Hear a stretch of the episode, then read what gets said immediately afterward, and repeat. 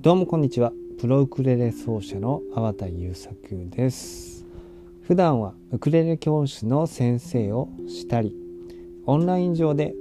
独自のウクレレ演奏ウクレレソロ演奏ウクレレの基礎から応用までいろいろなジャンルの教材を販売して、えー、生計を立てています。はい。でですね、え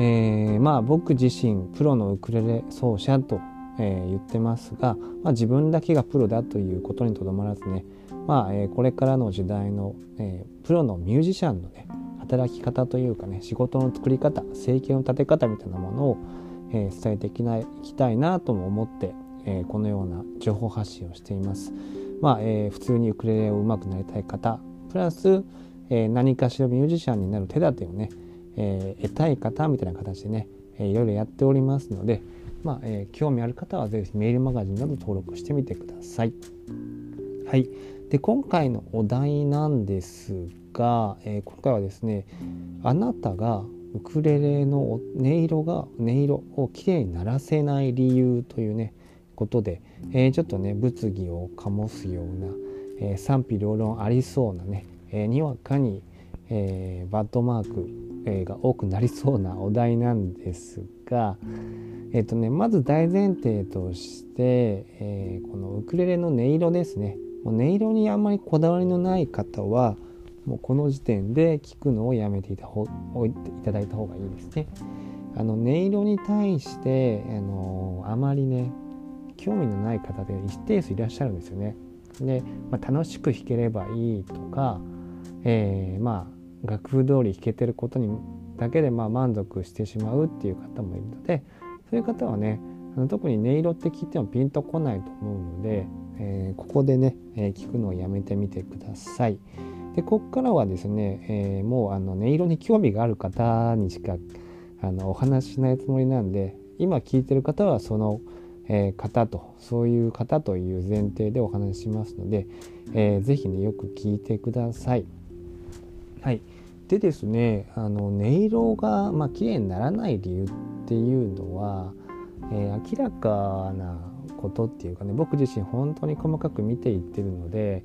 えー、まあ、いろんな角度から話せるんですがじゃあまずはえー、とですね右手左手ってあるじゃないですか。で大体左手って指板の押さえる指板を押さえてドとかレとかもしくはコードとかを押さえる方の手と仮定します。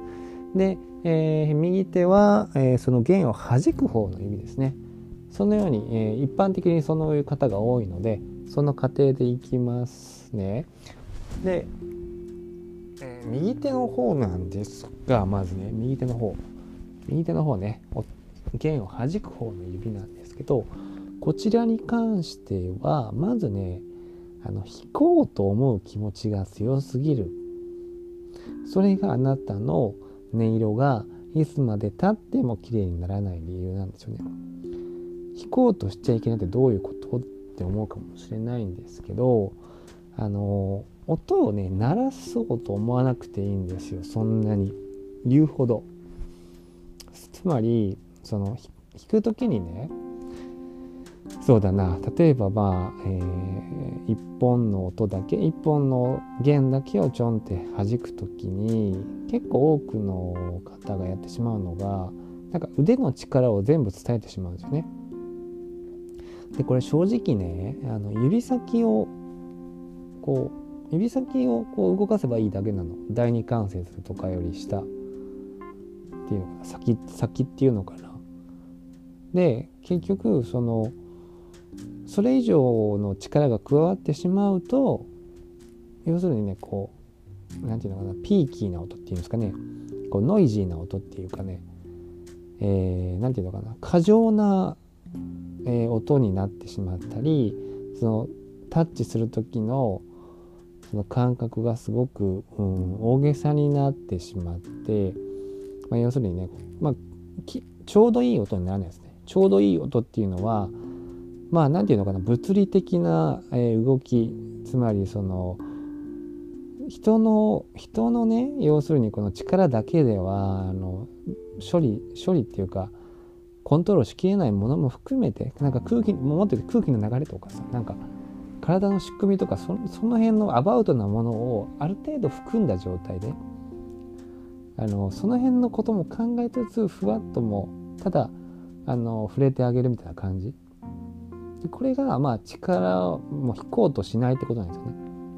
実際引くっていう言葉があのもちろん当てはまるんだけど引こうって思うと結局ね人って力が入りすぎちゃうんですよ。だからまあいい音色が出ないっていうねこういう現象につながっていきます。でストローク一つとってもやっぱりねこうね動かそう動かそうと思うとダメなんですよね。もうこれはもう無意識のレベルで無意識のレベルに持っていくぐらいの、えー、状態にならなきゃね、まあ、美しいっていうか音色としてはあのー、いいものが出てこないので得られないのでその意識ねあの弾こうと思思ってるあなたの今その意識をまずは取り払ってうんまあ弾いてるんだけどねこれ矛盾しちゃうんですよ。でもこの矛盾が大事なんですよ。この矛盾したような感覚を持ちつつ音をあの指先でどんな風な動きをしてたらまあ音色として今までと違う音が鳴るのかということです。ずっと自分の音色に対してあの違和感を持ってたり、えー、不満を持ってたりしてもそれがどういう原因か分かんないっていうのはもうマインドの問題もあるから一度ねそのいろいろと変えてみる必要がありますね。で変えてみてなんか近引こうと思ってる自分がいすぎた強すぎたっていうことをまずね、えー、辞任してまずそこをね、えー、取り払ってみてください。そうすることでねかなり音色は、えー、優しくなるはずですね。はい。で次、まあ、左手の問題なんですけどもこちらに関してはですね、まあ、音色と直接ほとんど関係が、えー、ないと言ってもいいですね。あるっていういうのはまあこじつけであるというも言えるんだけど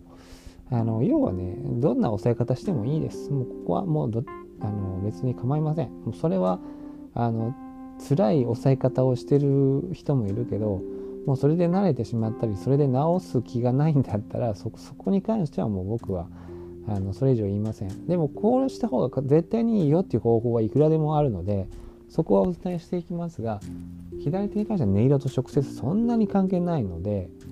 多少テクニック使っていくとね音色にも関係してくるんですがあまり意識しなくていいですね。むしろ左手を無意識になれるなってしまなって弾けるぐらいの方がうん何て言うのかな、うんまあ、右手に集中できますよね。弾こうとしないっていうね、うん、音色に関してはまあどっちかというと左手右手と右手の方が寛容で、えー、弾こう弾こうと思ってしまうとね、えー、なんか余計なものがどんどんくっついてくるという風になってしまうのでそこをねいかにこう心を、うん、解除するかって解除って何て言うかな何て言うかなこうあの、うん、難しいですね。音をこう言葉で扱うのはすごく難しいことなんで、うん、まあそうだな、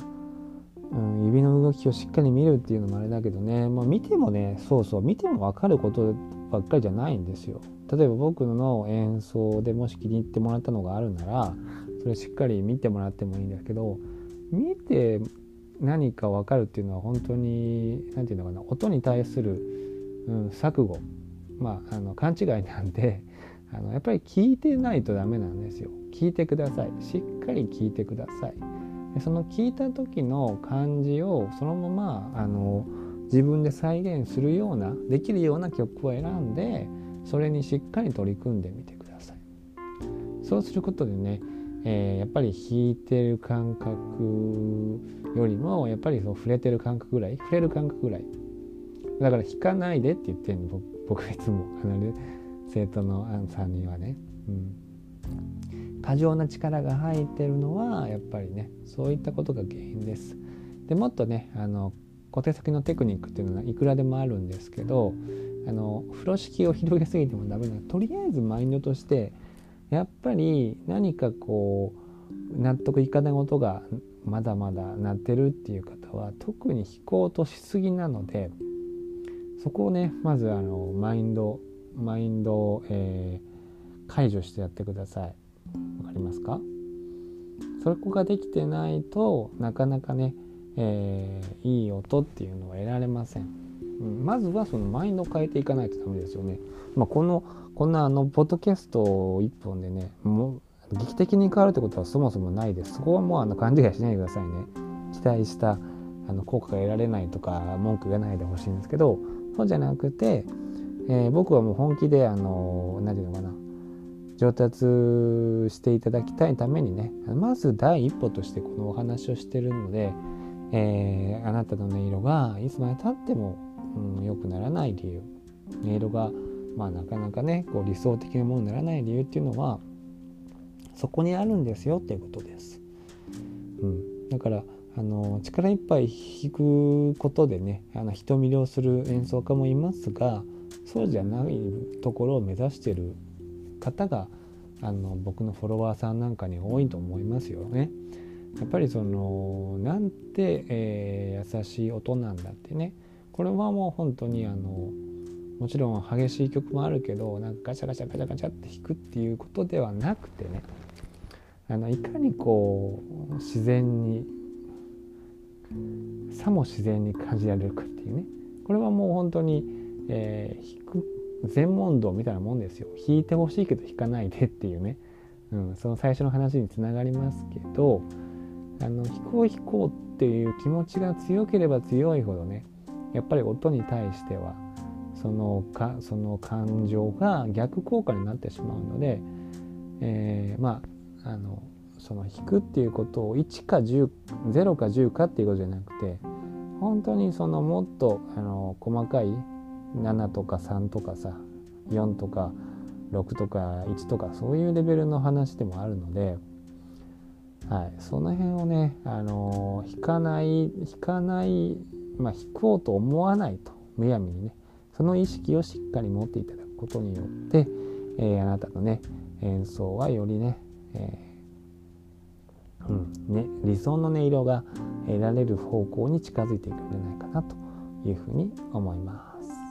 はい、ということで、えー、まあそういったことをね実践できる、えー、教材なんかもうちの方では、えー、用意してますので是非ね、え概要欄の方から、